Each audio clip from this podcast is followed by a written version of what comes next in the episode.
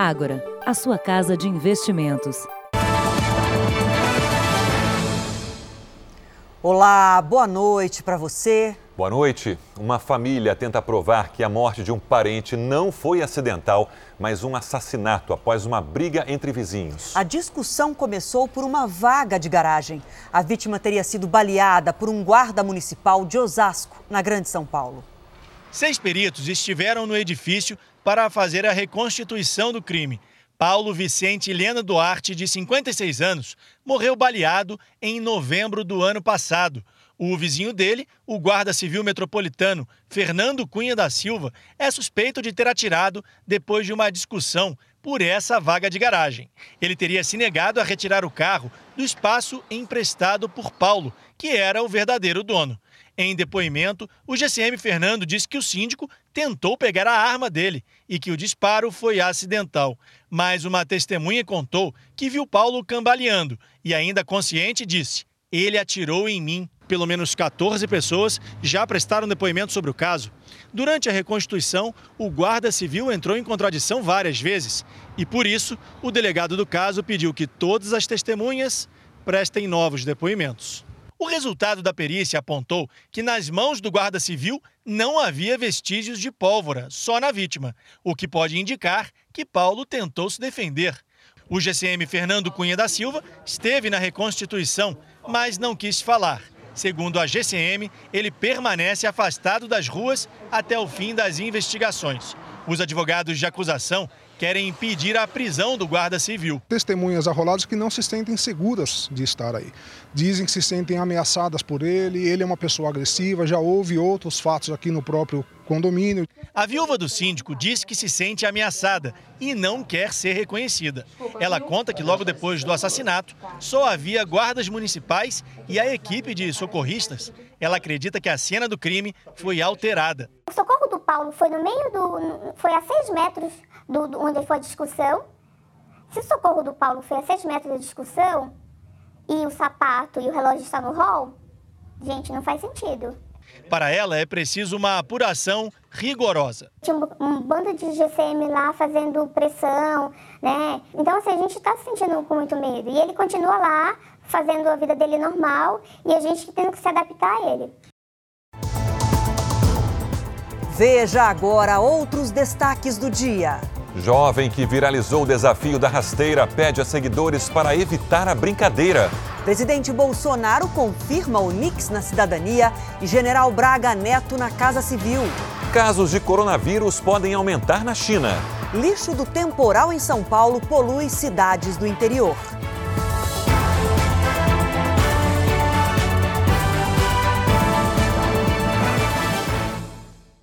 Oferecimento Agora. Investir transforma incertezas em planos. Invista com a gente.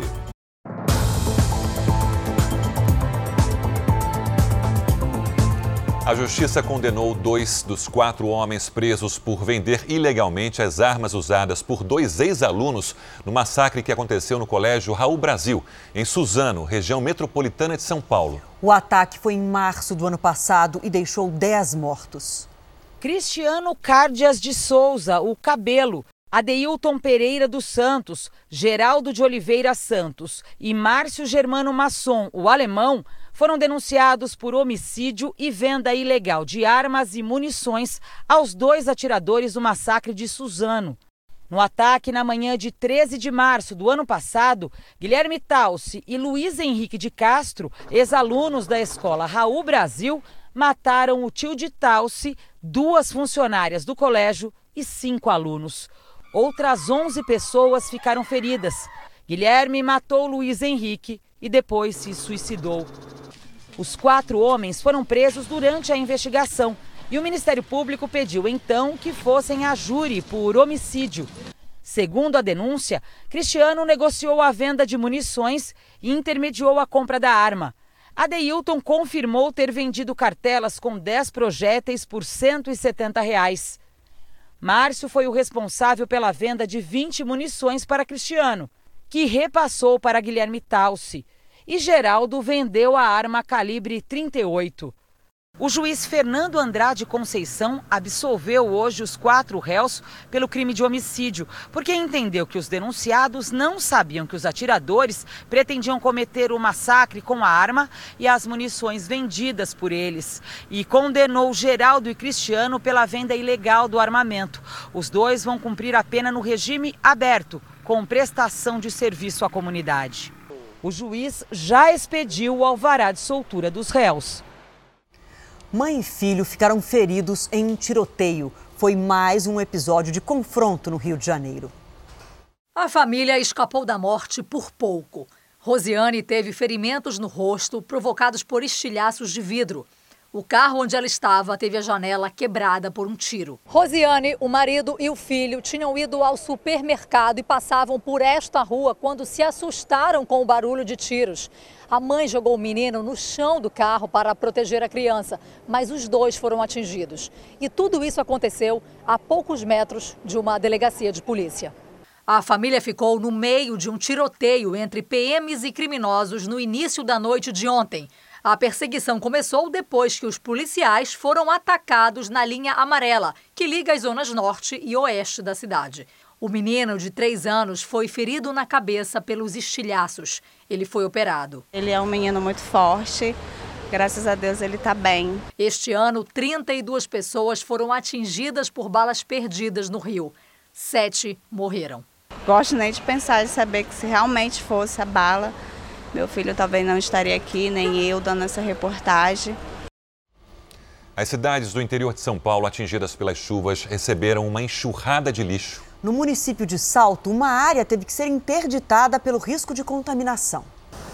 O que antes era um local de visitação, ponto turístico, depois da chuva virou ponto de interdição. Quem veio ao Memorial do Tietê, aqui na Praça das Artes, em Salto, no interior de São Paulo, ficou mesmo, foi impressionado com a fúria do rio. Causa esses problemas aí, né? Invadiu a área dela, agora está se vingando pela invasão. Com a trégua na chuva, a Defesa Civil contabiliza o número de famílias atingidas e monitora com rigor as áreas de risco. Só que nesse ponto do Parque de Lavras, a vazão do rio Tietê quintuplicou em menos de 24 horas. Desde ontem, o leito começa a voltar à sua normalidade, mas bem devagar. E à medida que a água baixa, é que a gente pode perceber o tamanho do estrago e a quantidade de lixo. Até agora, já foram retiradas quase 10 toneladas de entulho. Na enxurrada, rio abaixo, os entulhos se acumulam ao longo das cidades localizadas acima de Salto, dando carona à garça na capital paulista e virando uma grande ameaça à natureza nas cidades menores, que sofreram os efeitos de uma avalanche de água e sujeira. Na antiga barragem, o lixo cria uma camada sobre as águas, se acumula nas margens, assusta. Será um longo caminho e muito trabalho para pôr fim a esse lixão flutuante. Seu Cláudio recicla lixo. Nos dias normais, recolhe algumas garrafas PET no parque. Tão diferente de hoje, quando em uma só manhã retirou das margens oito sacolas gigantes como essas, mais de 300 quilos de plástico. Quero limpar tudo. Vou vir ontem, vim hoje, amanhã vou vir de novo. Pelo meio ambiente, seu Cláudio também tira do rio outros tipos de sujeira. Tarefa de casa que já deveria ter sido feita rio acima. Cada um fazendo a sua parte, eu garanto que nosso mundo vai ser bem mais melhor, viu? Vamos a um alerta importante agora. Internautas reagem a vídeos que mostram o chamado desafio da rasteira. É uma suposta brincadeira que viralizou nas redes sociais e o perigo é evidente. A reação ao desafio da rasteira veio rápida. Diga não às brincadeiras de mau gosto e sim para a vida e as amizades. Foi uma resposta aos vídeos que ensinam como derrubar uma pessoa. A tal brincadeira teria começado nos Estados Unidos e ganhou força no Brasil a partir deste vídeo. Os dois rapazes são irmãos. No centro está a mãe, que foi surpreendida pelos filhos. Por sorte, Lilian não se machucou. Pediram desculpa, E eu pedi, não façam mais isso. O vídeo foi postado pelo Robson, que é influenciador digital, e viralizou. Quando foi no outro dia de manhã, o vídeo já estava com 4 milhões de visualizações. Aí eu fui calcular o risco, fui calcular a dimensão. Crianças e adolescentes começaram a imitar. Os resultados logo apareceram. Robson foi de novo para a internet. Como influenciador eu errei, como humorista eu falhei. E eu peço desculpas a todos vocês. Antes mesmo dessa onda recente, o desafio já havia provocado a morte de Emanuela Medeiros, de 16 anos. O desafio foi feito no pátio da escola. Ela teve traumatismo craniano. A maioria das brincadeiras e dos desafios propostos nas redes sociais são executados aqui, no ambiente escolar, especialmente na hora do intervalo, quando todo mundo se encontra e onde o acesso ao celular costuma ser liberado. Que acham engraçado, divertido de fazer com os amigos, o povo ri, então tem gente que gosta. Os pais estão preocupados. Como frear isso? Eu acredito que é o diálogo, a orientação, a participação dos pais na vida dos filhos. O psicólogo reforça. É, isso cabe muito à escola e os pais a trabalharem não só matemática e português, mas também trabalhar a inteligência emocional com as crianças, trabalhar respeito, trabalhar empatia. Quanto ao Robson, vídeos assim, nunca mais.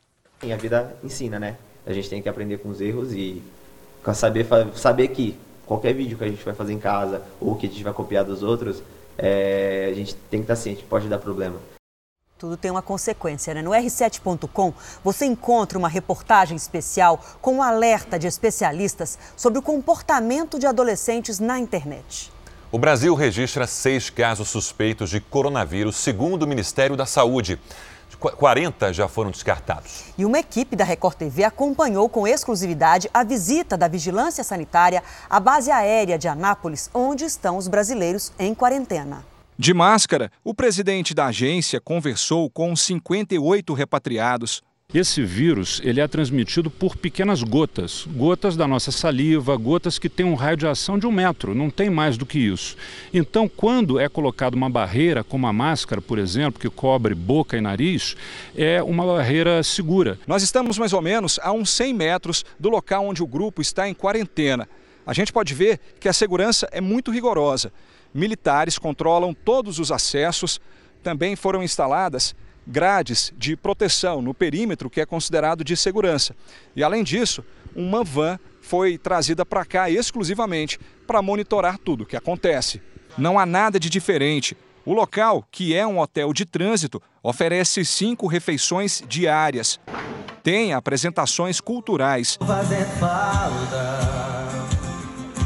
E vimos até gente conversando do lado de fora e meditando.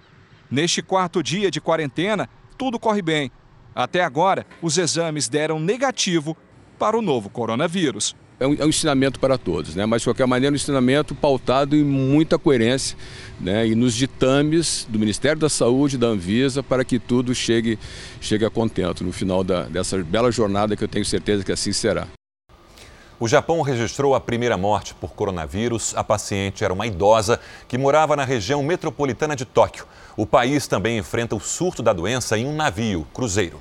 É, e os casos estão aumentando nesse navio, por isso vamos ao porto de Oklahoma, ao vivo, falar com a correspondente Cíntia Godoy. Boa noite para você. Bo bom dia aí, na verdade, né, Cíntia? Quantos casos já confirmados dentro desse cruzeiro?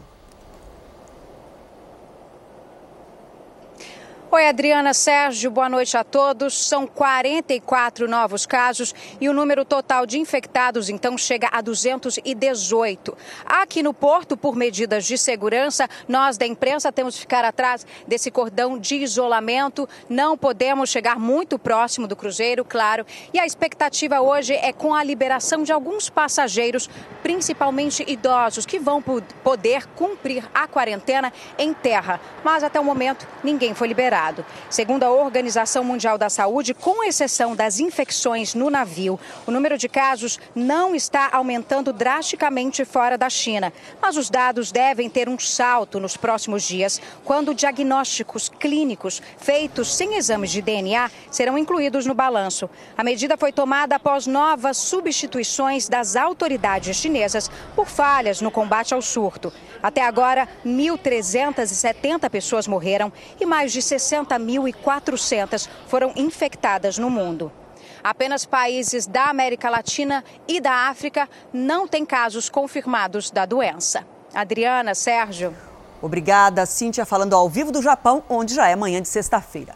E ministros da saúde dos países da União Europeia se reuniram na Bélgica para traçar uma estratégia comum contra o coronavírus.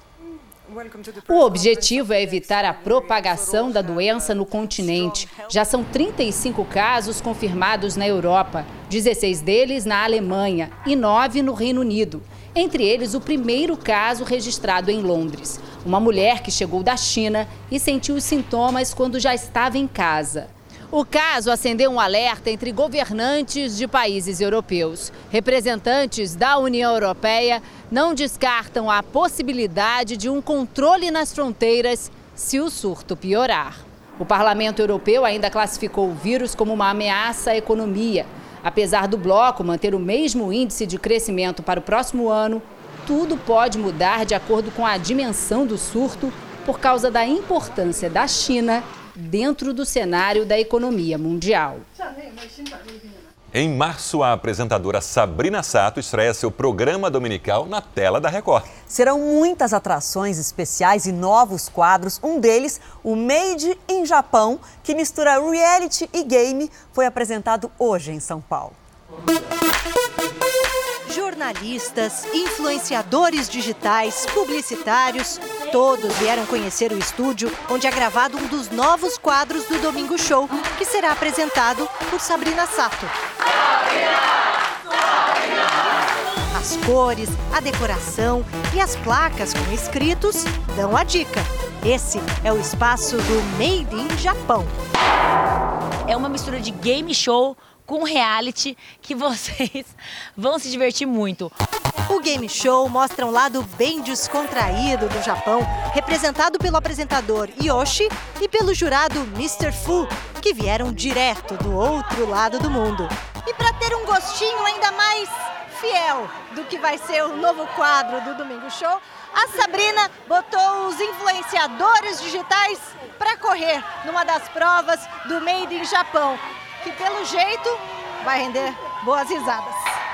No quadro, os 10 participantes, figuras conhecidas do público, vão ficar confinados em uma casa em que tudo é japonês. A Sabrina é, ela é moderna e ela é popular. Essa mistura de emoção, de alegria, de diversão. Gente, não tem como não gostar. As crianças vão amar, é, a família inteira vai se divertir bastante. Dia 8 de março, às 11 da manhã, a gente espera todos vocês para se divertir muito com a gente. Made in Japão! Made in Japão! Made in Japão! Nas redes sociais do Domingo Show, você confere todas as novidades do programa da Sabrina Sato. Veja a seguir: presidente Bolsonaro confirma mudança de ministros na Casa Civil e Cidadania. E ainda nesta edição, frentista atropelado é salvo por bombeiros que estavam no posto na hora do acidente.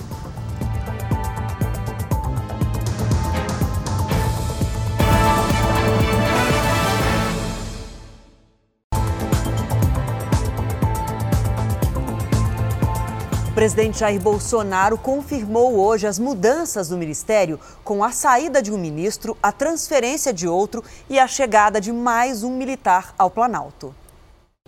O presidente passou o dia finalizando as últimas conversas sobre as mudanças nos ministérios. O anúncio veio no fim da tarde, como já havia sido antecipado pelo Jornal da Record. Onix Lorenzoni deixa a Casa Civil e vai para o Ministério da Cidadania. Osmar Terra deixa o cargo e reassume o mandato na Câmara dos Deputados. A Casa Civil será ocupada pelo general Braga Neto, que foi interventor na segurança do Rio de Janeiro e é o atual chefe do Estado-Maior do Exército. Durante todo o dia, o clima aqui no Palácio do Planalto foi de expectativa pelo anúncio das mudanças. A demora tem relação com o fato de que, com Braga Neto na Casa Civil, Todos os cargos chaves próximos ao presidente da República passam a ser ocupados por militares, o que reforça a presença institucional das Forças Armadas no governo. Já a ida para o Ministério da Cidadania não foi mal recebida por Onix Lorenzoni. O presidente me deu uma missão que nós concluímos agora, por decisão do presidente. O time Bolsonaro é humilde, é unido e é forte. E aqui não importa o número da camiseta. Presidente me entrega hoje uma nova missão que vou cumprir com o mesmo zelo, com a mesma dedicação, com o mesmo empenho. Pela manhã, na saída do Palácio da Alvorada, Jair Bolsonaro disse por que os governadores dos estados da Amazônia não estão no conselho que analisa medidas sobre a floresta transferido do Ministério do Meio Ambiente para a vice-presidência da República. Se eu quiser que bote governadores, secretários de grandes cidades, vou ter 200 caras, sabe o que vai resolver? Nada. Nós não vamos tomar decisão sobre o Amazonas, o Estado do Amazonas, sem conversar com o governador, com a bancada do Estado. Jair Bolsonaro ainda rebateu as críticas da ONG Greenpeace, que disse que o Conselho da Amazônia não tem meta. Quem é essa porcaria chamada Greenpeace? Isso é um lixo. Em nota, a ONG afirmou que Jair Bolsonaro não tem postura condizente com a presidência da República. Jair Bolsonaro terá um encontro com o presidente da Argentina, Alberto Fernandes, durante a posse do novo presidente do Uruguai no início de março. A reunião foi acertada com o embaixador da Argentina. Me interessa conversar com o Fernandes. O embaixador trouxe uma boa notícia ontem. Vai se empenhar para aprovar o, o acordo é, Mercosul-União Europeia. A Comissão de Relações Exteriores do Senado aprovou hoje os novos embaixadores nos Estados Unidos e no Líbano. Os nomes ainda precisam ser aprovados pelo plenário.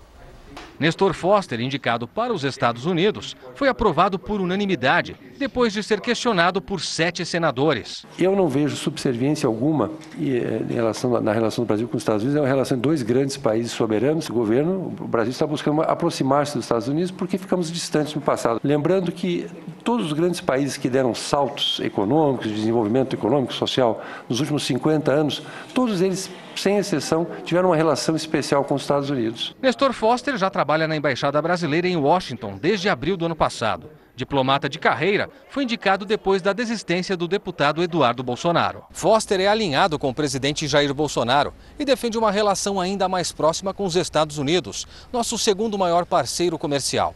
A aprovação final do nome dele depende ainda do plenário do Senado, em votação que deve ocorrer na semana que vem. Para a Embaixada do Brasil no Líbano, foi aprovado também por unanimidade o nome do diplomata Hermano Teles Ribeiro. Veja a seguir: jornalista que denunciava tráfico na fronteira é executado no Paraguai. Goleiro Jean é apresentado pelo Atlético Goianiense e fala sobre a agressão à ex-mulher que cobra a pensão das filhas.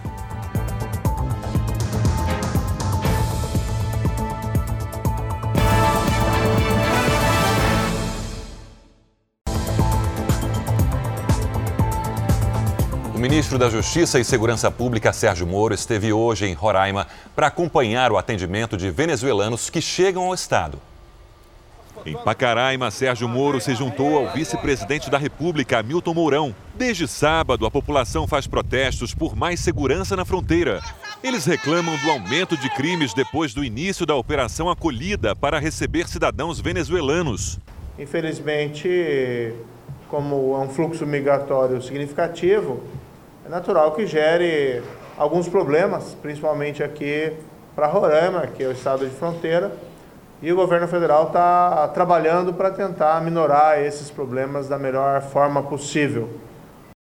E um policial federal foi morto numa comunidade na zona oeste do Rio de Janeiro. Vamos até o Rio, ao vivo, conversar com o repórter Pedro Paulo Filho, que tem as informações para a gente. Boa noite, Pedro. O que o policial fazia na comunidade? Boa noite, Adriana. Boa noite a todos. Olha, dois policiais estavam na comunidade que fica no bairro de Santa Cruz para entregar uma intimação quando sofreram o um ataque. O policial federal Ronaldo Heren não resistiu aos ferimentos e morreu no local.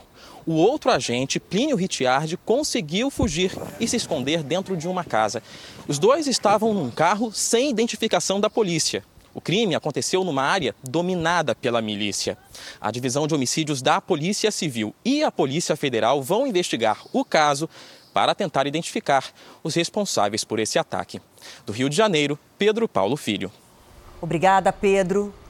A perícia feita no corpo do miliciano Adriano Magalhães mostra que ele foi morto com dois tiros. E a análise de um escudo usado na operação para prender o ex-militar sugere que houve confronto entre ele e os policiais. O laudo mostra que os dois tiros que mataram Adriano Magalhães da Nóbrega acertaram o tórax e o pescoço. Os disparos, um de fuzil e outro de carabina, foram feitos por dois policiais da Bahia. A perícia vai analisar o material encontrado em um dos escudos utilizados pelos policiais durante a ação realizada aqui no sítio. Adriano estava escondido no município de Esplanada, a 155 quilômetros de Salvador. O cerco à chácara aconteceu no último domingo. Agora, a perícia vai dizer se as marcas no escudo são compatíveis com as armas encontradas com o ex-militar e se ele teria resistido à prisão. Adriano seria o chefe de um grupo de miliciano do qual faz parte Rony Lessa, que está preso suspeito de participar dos assassinatos da vereadora Marielle Franco e do motorista Anderson Gomes. O ex-militar estava foragido havia um ano. No Rio de Janeiro, era acusado de grilagem de terra, agiotagem e pagamento de propina. Agora, a polícia quer saber se Adriano também tinha um esquema de lavagem de dinheiro da milícia na Bahia. Saber o porquê, qual a, a intenção da permanência do, é, do Adriano na região, é, possíveis vinculações de grupos, pessoas que estivessem com ele. Quer dizer, a intenção que ele demonstra sempre, demonstrou com as pessoas que ele verbalizava de compra de propriedades. Esse levantamento já vem sendo feito. Até agora, a semana foi de estragos pelos temporais no Sudeste. No Rio de Janeiro e também em Minas Gerais, a chuva continua. Boa noite para você, Lidiane. Quando é que essa situação vai melhorar? Adriana, Sérgio, boa noite para vocês, para quem nos acompanha. Olha, amanhã a chuva perde intensidade. Na zona da Mata Mineira houve deslizamentos, alagamentos, interdições de rodovias e esta casa que estava interditada desabou em Teixeiras. Segundo o Serviço Geológico do Brasil, o nível dos rios ainda não parou de subir e pode causar novos alagamentos em Minas Gerais e no Rio de Janeiro também. Agora, muita gente castigada pela chuva, mas por outro lado, isso ajuda a melhorar o nível dos reservatórios, né? É, sim, Adriana, esse é o lado bom, viu? Em dezembro do ano passado, Cantareira estava com 40,3% de sua capacidade. O Guarapiranga com 64% e o São Lourenço com 58,8%. Destes, o Cantareira, que é o principal responsável pelo abastecimento da região metropolitana, está agora com 52,6%. É o nível mais alto dos últimos sete meses. Amanhã, no sul, uma nova frente fria provoca chuva na fronteira com o Uruguai. As rajadas de vento podem passar dos 60 km por hora no Rio Grande do Sul e em Santa Catarina. No norte e no centro-oeste, pancadas à tarde. No Nordeste tem chuva forte, no Ceará, Piauí e entre os litorais do Rio Grande do Norte e da Bahia. Em Porto Alegre, máxima de 33 graus, 28 em Brasília, em Belém 31 e até 30 em Fortaleza. Em São Paulo, o sol que voltou hoje esquenta ainda mais amanhã, com 28 graus. Verão aparecendo de novo. Bem-vindo. Até amanhã. Até amanhã.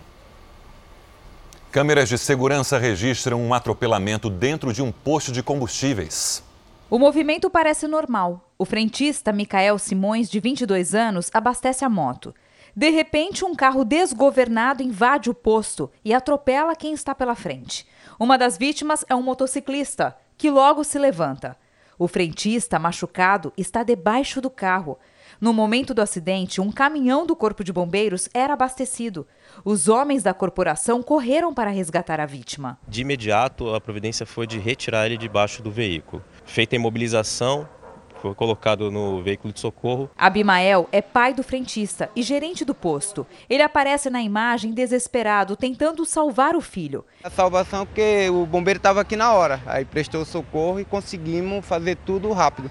Porque se demorasse mais um pouco, eu acho que agora eu estava sem filho, né? Micael está internado com fratura nas costelas. O carro tinha acabado de ser comprado naquela loja. O dono pediu a um amigo que dirigisse o veículo. O motorista alegou que confundiu os pedais do acelerador e freio. O condutor prestou depoimento e foi liberado. Márcio, outro frentista que aparece na imagem, percebeu, segundos antes, o carro desgovernado e conseguiu escapar. Meu único reflexo foi só desviar. Eu dei dois passos para trás E graças a Deus consegui me esquivar, mas meu amigo não teve a mesma sorte, infelizmente.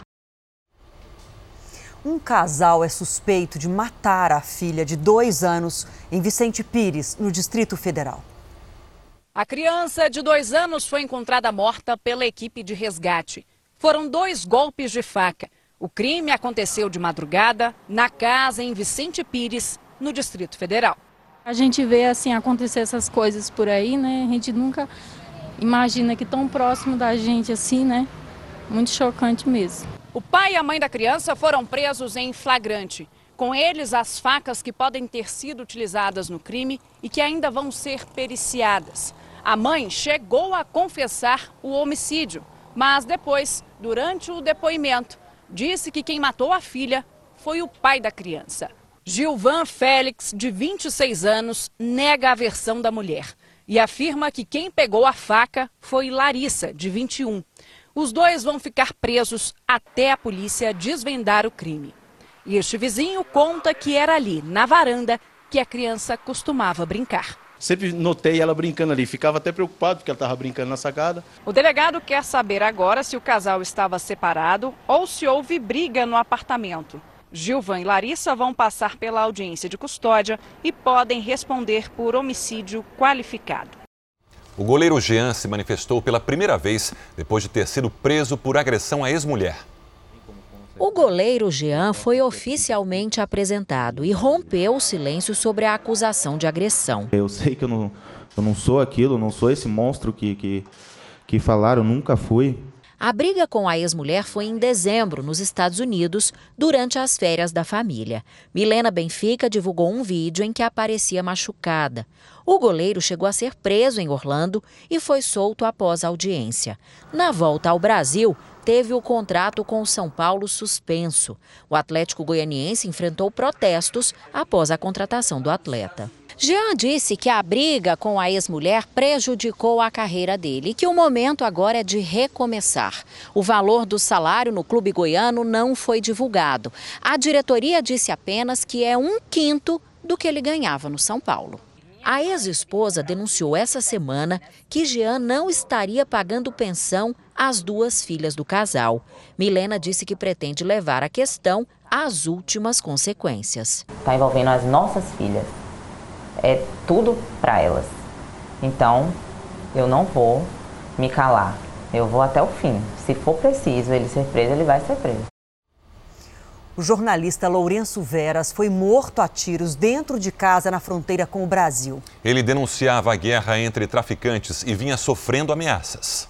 Pelo menos 12 tiros de pistola atingiram as costas e a cabeça de Lourenço Veras, que ainda foi socorrido e morreu no hospital. Segundo a polícia paraguaia, o jornalista estava em casa, jantando com a família, quando três homens encapuzados invadiram o local atirando.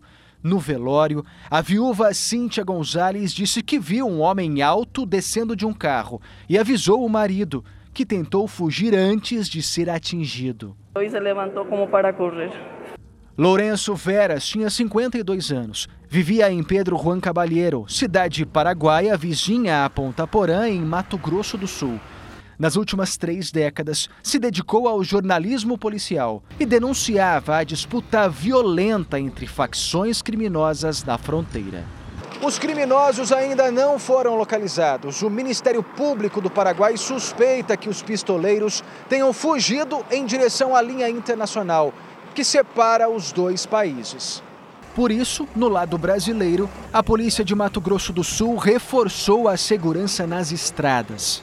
No mês passado, Lourenço Veras revelou ao programa Domingo Espetacular que vinha recebendo várias ameaças de morte.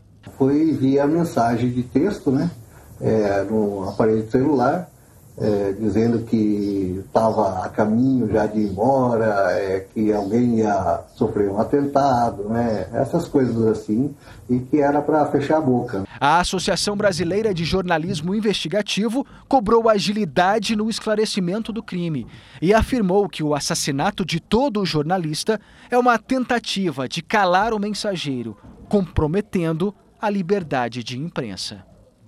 O Jornal da Record termina aqui. A edição de hoje na íntegra e também a nossa versão em podcast estão no Play Plus e em todas as nossas plataformas digitais. E à meia-noite e 10 tem mais Jornal da Record.